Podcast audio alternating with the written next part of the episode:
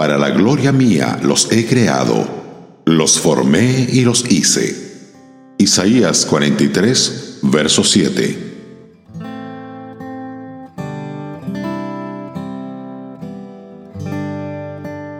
Una de las grandes tragedias de nuestra existencia es ver cómo tantos hombres y mujeres desperdician sus vidas.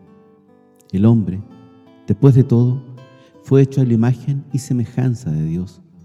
Fue destinado a un trono y no a un taburete.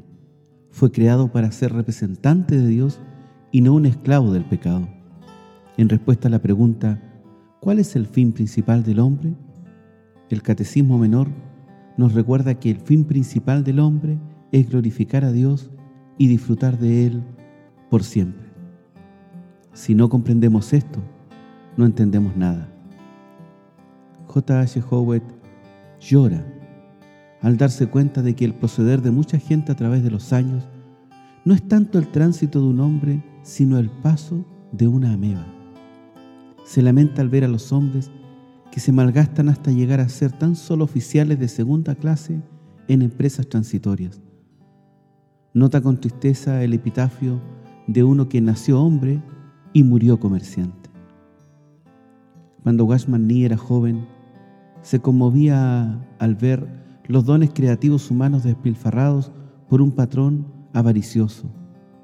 En uno de los talleres donde se pintaba con laca en una calle de la vieja ciudad, trabajaba un artesano anónimo que ya había empleado seis años trabajando en tres paneles de madera de un biombo de cuatro paneles, tallando en la madera natural relieve de flores blancas contra la superficie negra laqueada. Por esto, el propietario del taller le pagaba ocho centavos por día, sin importar si llovía, hacía sol, era día de fiesta o estallar una revolución. Más arroz y legumbres y una tabla para dormir. Una vez hubo adquirido destreza para hacer este trabajo, pudo hacer solamente dos de estos biombos porque sus ojos y nervios le fallaban y fue echado con los mendigos. La tragedia de la vida en el día de hoy es que los hombres no aprecian su alto llamamiento. Van por la vida aferrándose a lo subordinado.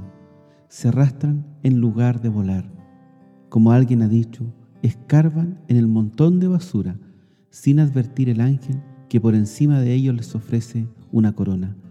Pasan su tiempo ganando para vivir en lugar de ganar una vida.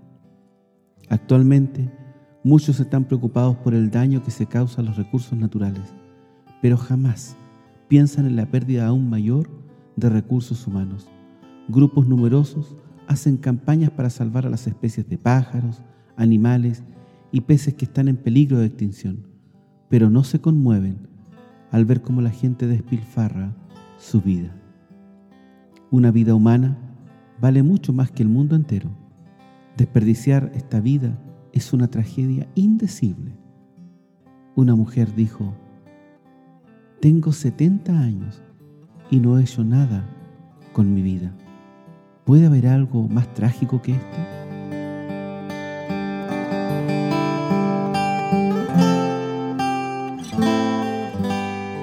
Radio Gracia y Paz, acompañándote cada día.